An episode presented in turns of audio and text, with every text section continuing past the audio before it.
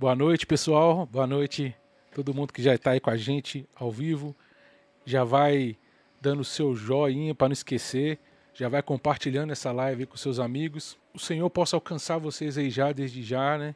Que o Senhor possa acalmar o coração de vocês, já preparando esse ambiente, que é o nosso coração, para o tema de hoje, que é o bom pastor. E vou dar também boa noite aí para o nosso amigo de longa data aí, nosso irmão na fé, nosso irmão quase que de sangue também já, ué, que é o Eliano. Obrigado, irmão. Queridos irmãos, boa noite. Que alegria poder estar aqui. Para quem não me conhece, eu sou o Eliano Soares, sou da comunidade Aliança de Misericórdia, sou amigo missionário da comunidade há 13 anos. Isso, 13 anos, né? E tá aqui, como o Renato disse, né, de longa data, Renato, Rafael, Jair eu conheci agora, mas como se fosse também um amigo de longa data, né? Ele é. Então, assim, é uma graça, uma alegria muito grande poder estar aqui, né? Esse projeto, um projeto maravilhoso, né? Quando o Renato iniciou, juntamente com o Jair, o projeto, o Rafael, olha, eu falei assim, gente, quando é que vamos convidar para estar ali, né? Graças a Deus chegou o momento. Renato, eu digo, olha, hoje será uma noite de graça, viu? Sinto no meu coração isso. Amém, eu também. Deus é bom e existe, eu sempre gosto de dizer isso, existe uma promessa no coração de Deus. Né? E essa promessa, ela há de se cumprir. Eu digo mais, vai se cumprir hoje. Em nome Ué. de Jesus. Sinto fortemente no meu coração o desejo de rezar um pouquinho com esse povo aí. É isso aí. Né? Antes da gente começar, antes da gente entrar no tema, na verdade, a gente já começou, né? Não, estamos Nós aí. rezamos nós aqui, vamos, vamos rezar com esse povo também, Bom, né? Vamos.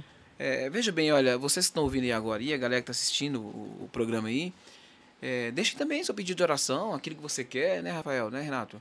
Aquilo que você deseja, o que, que você espera hoje? Quando você ficou sabendo dessa, desse tema de hoje, o bom pastor, né? Ficou sabendo dessa, desse programa de hoje, o que, que você espera de Deus? Eu sempre gosto de perguntar isso, Renato. Se Deus hoje aparecer na tua frente e você tivesse a oportunidade de olhar dentro dos olhos dele, o que, que você diria para ele? O que, que você pediria para ele? Gosto muito disso. Uhum. Porque vem sempre no meu coração aquela passagem do, do cego de Jericó, né? Que quando Jesus passa aquele local ali, ele começa a gritar insistentemente, Jesus fala para ele assim, olha, o que queres que eu te faça? E ele vai e fala, eu quero ver novamente. Jesus fala, olha, tua fé te salvou, né? Vê, né? Então, assim, muitas vezes a gente pedimos tantas coisas para Deus e não sabemos o que realmente queremos, né? Veja bem que esse aqui é um programa de um bate-papo tão gostoso, tão bem em casa já, né? É isso aí. Mas é, é necessário que aqui a gente coloque aqui as nossas necessidades. O que você espera de Deus hoje? Hoje o tema é o bom pastor. Talvez você se encontre como aquela ovelha sem pastor, né? Aquela ovelha que se perdeu do rebanho, né? E deseja ardentemente se encontrar com seu pastor. Talvez hoje é o momento. Sempre gosto de dizer que Deus ele não, ele não brinca conosco, né? Isso é uma certeza. Deus, quando ele, ele coloca no nosso coração o desejo de participar de algum programa, ou de ir em algum encontro, de ir num, num, numa escola de cura, ou de ir num, num grupo de oração, é porque algo ele tem para fazer na nossa vida. Eu quero te dizer, você que está nos assistindo agora, Deus tem algo para fazer na tua vida hoje, tá? Então levante do seu sofá, levante da, da, da cadeira, né? Vamos rezar, né? Coloca a mão no teu coração onde você estiver. Vamos pedir o Espírito Santo de Deus que possa fecundar o nosso coração nessa noite de hoje. Peça isso, né? Peço ao Espírito Santo que nessa noite de hoje você possa é, colher do coração de Deus uma resposta. Qual é a resposta que você espera? Senhor, nós queremos te pedir nessa noite. Envia o teu Espírito Santo, sopra o teu Espírito Santo sobre nós, né? Que cada pessoa que está assistindo essa live, né, está assistindo esse programa, lançar às vezes possa nessa noite de hoje viver uma experiência nova, uma experiência de graça, que as palavras faladas aqui possam fecundar o coração de cada um. Te pedimos ao Espírito que só possa entrar a casa de cada uma dessas pessoas que estão agora assistindo esse programa. Derrama a tua graça, o teu poder, a tua misericórdia, que você possa abrir o coração de cada pessoa para que possa experimentar aquilo que é o desejo do teu coração. Algumas pessoas que sente que se sente como uma ovelha desgarrada do rebanho, né? Uma ovelha que se perdeu do rebanho que o bom pastor hoje possa te, te encontrar. Que o bom pastor possa te alcançar nessa noite de hoje. Eu não sei onde você se encontra, mas que o bom pastor possa te encontrar nessa noite de hoje e te colocar no ombro e te conduzir ao rebanho novamente. Né? Te pedimos, Senhor, para intercessão da Virgem Maria, pedimos à Virgem Maria também que possa interceder por nós. Ela que é a mãe desse projeto, ela é a mãe desse canal, ela é nossa mãe. Que ela possa interceder para que possamos nessa noite ver uma grande experiência de graça uma experiência de amor, uma experiência de misericórdia. Porque esse programa é um programa de bate-papo, mas é um programa também que, pela graça de Deus, faz com que a cura, a graça de Deus chegue até a tua casa. E vai chegar em nome de Jesus. Amém. Acredito muito nisso. Amém? Amém? Amém. Amém, povo de Deus? Vamos ler a palavra aqui. Está lá no Evangelho de João, no capítulo 10, versículo 1, a partir do versículo 1, né? Diz assim a palavra: Em verdade, em verdade eu vos digo, quem não entra pela porta do redil das ovelhas, mas sobe por outro lugar, é ladrão e assaltante. O que entra pela porta é o pastor das ovelhas. A este o porteiro abre. As ovelhas ouvem a sua voz e ele chama suas ovelhas uma por uma e as conduz para fora. Tendo feito sair todas as que são suas, caminha à frente delas e as ovelhas o seguem, pois conhecem a sua voz. Elas, elas não seguirão um estranho, mas fugirão dele, porque não conhecem a voz dos estranhos. Jesus lhes apresentou essa parábola. Eles, porém, não entenderam o sentido do que lhes dizia. Disse-lhe novamente: Em verdade, em verdade vos digo, eu sou a porta das ovelhas. Todos que vierem, vieram antes de mim são ladrões e assaltantes, mas as ovelhas não os ouviram. Eu sou a porta. Se alguém entrar por mim, será salvo. Entrará e sairá, e encontrará pastagem. O ladrão vem só para roubar, matar e destruir. Eu vim para que tenham a vida e a tenham em abundância. Palavras da salvação. Glória a vós, Senhor. Falar sobre o bom pastor, falar sobre ovelha, é, é interessante. E eu gosto muito disso, né? É, olhando um pouquinho sobre a questão do bom pastor, de ovelha, esses dias aí, né?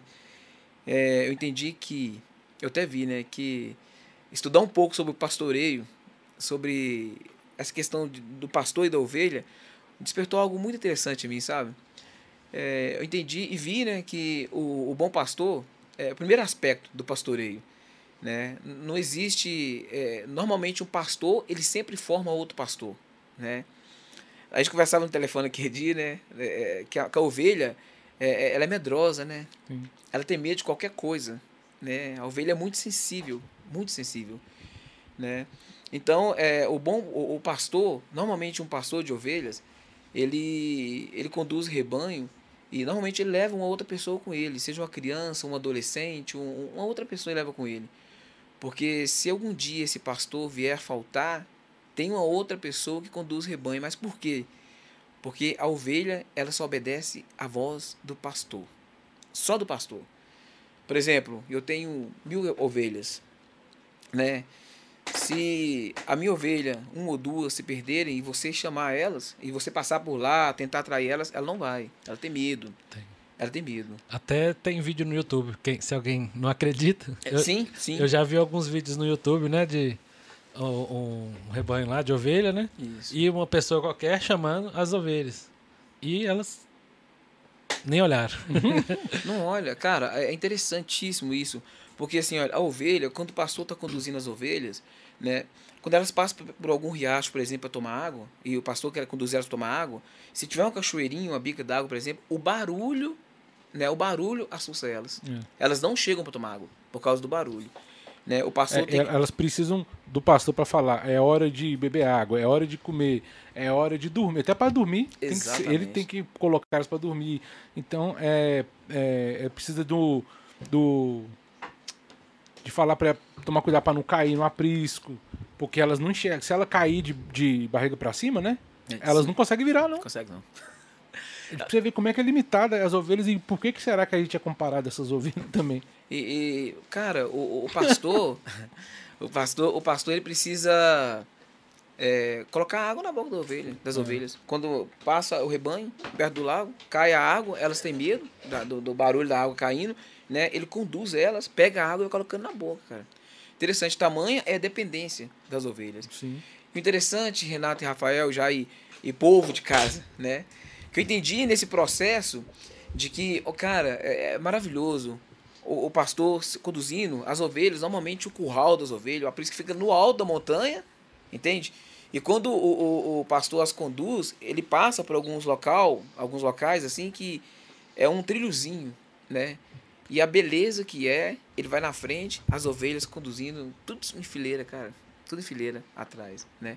Chega lá no alto e normalmente nesses lugares onde, onde se tem é, os pastores, não tem um, um, rebanho somente, tem vários rebanhos, né? E não se misturam, no sentido de que, por exemplo, É, tá eu, você o Rafael, existe o meu rebanho, seu rebanho são do Rafael. Beleza. Né? Quando eu saio para conduzir o meu rebanho, o meu rebanho sai atrás de mim. Entende? Do Rafael vai sair atrás dele Uhum. e, e a sua vai sair atrás de você. É, tem, uma, tem uma coisa interessante também com relação às ovelhas que eu vi. É, porque diz que ela, ele precisa. Por que, que o cajado tem, tem aquela voltinha, né? Ele- diz que é porque realmente elas vão andando até a- o, o abismo, né? E o pastor olhando assim, ele puxa pela aquele, pela aquela voltinha, né? Sim. E também tem a questão que eles falam que ele, além da- daquilo, ele usa uma vara também. Pedrada.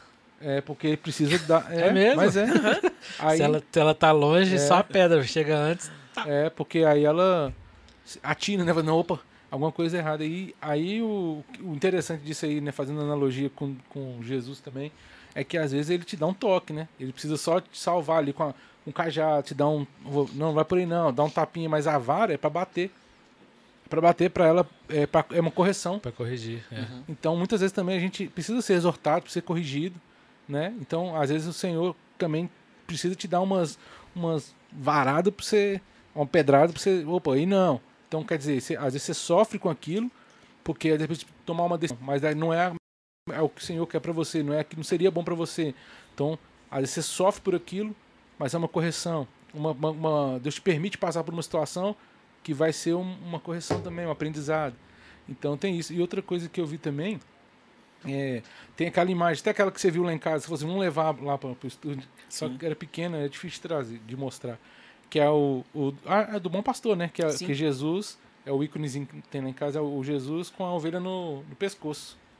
Aí também aquilo ali é simbólico mesmo. e, é, diz que quando a ovelha se desgarrava do rebanho, né, ficava para trás, se perdia, é, o pastor ia lá atrás dela, pegava ela e colocava no pescoço.